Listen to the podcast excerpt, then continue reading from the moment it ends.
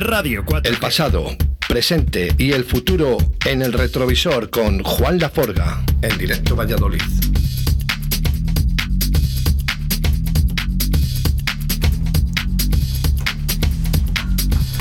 Fieles, fieles a nuestra cita de todos los viernes con Juan Laforga. Hoy eh, por teléfono no ha podido venir a los estudios, pero igualmente te lo agradecemos, ya sabes, en todo corazón. Juan, buenos días.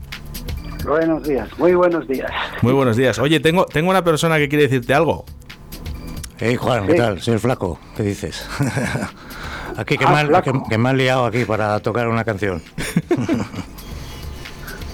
Flaco, flaco. Rubén ver, Flaco. ah, que- sí, que era de los Panteras. Sí. También, mira, otro grupo. Ahí tocaba Nos la ha- batería. Nos ha dado el dato Juan, ¿eh? Sí, es que sí, qué, sí. qué memoria tiene este tío, de verdad. Sí, es sí, es increíble. Es increíble. Sí, hombre. Es un grupo que me gustaba mucho. Bueno, y me gusta. No sé si están disueltos. No, o- se- hace tiempo que se, se paralizó la- el proyecto, sí. Ah, pues qué pena, joder. Sí, era el música surf ahí. Que me- Eran, eran nuestros sados, sados así, Sí, putelanos. del Pisuerga, ¿no? Qué, qué crack es este, ¿eh? ¿Eh? El Juan, ¿eh? Entiende de. Vamos, de, de- Todo, todo, todo. es que es, es increíble, es increíble la, la memoria y, y cómo le gusta la música y encima reconoce a los grupos de, de la ciudad. Es que es un mago. Hombre, ¿eh? porque, oye, aquí en la ciudad ha habido cada grupazo, de verdad, ¿eh? para tomarlo muy en serio. ¿eh? Yo estoy, mm, no, no voy a decir sorprendido, pero sí que es verdad que todos los grupos que vienen por aquí, por Valladolid, eh, aquí a Radio 4G todos los viernes, eh, estoy encantadísimo con ello, con todos. Yo he, estado, yo he estado- vamos, yo he sido seguidor acérrimo, de, por ejemplo, de Bumpers, que también les Sí, conoce no, Flaco, claro. Pues de Bumpers yo me acuerdo, me, me llevé una sorpresa en, en- en- a mediados de los 80 en una en, en discoteca Chocolate de Valencia que actuaban. Sí, está Digo, anda, claro, Y me acuerdo que decían que eran que eran ingleses. Digo, pero que son ingleses, que son de mi ciudad. Sí, sí, sí, decían, son ingleses, no de Bumpers. Digo, sí, sí, sí, son todos de mi ciudad. Y, tuve la mala suerte de no poderles ni saludar, porque porque cuando terminaron me tuve que ir rápidamente por un amigo nuestro que se puso así malillo y te tuvimos que llevar del fiestón que se pegó y, y no pude saludar ni a Héctor, ni a Jorge, ni a, Ya, ni al Tiri, ni a toda esta cuadrilla. Qué y bien. tengo muy buen recuerdo de los Panteras, eh, fíjate, en, en la plaza del Caño Argales, la última vez que les he Sí, visto. el día de la que, música eh, fue eso, creo, sí. Se, se pegaron un conciertazo de... de, de- Ahí ¿eh? dándolo todo, como siempre. Bueno, Juan, ¿qué tal eh, ha ido la semana? Pues bien, mira, con preparativos, aunque cada vez nos lo ponen más difícil, ¿sabes? Pero ya. bueno, El, hay como que- preparativo, su- supongo que estamos hablando de esas veladas clandestinas que ya estamos a, a- a tope, ¿no?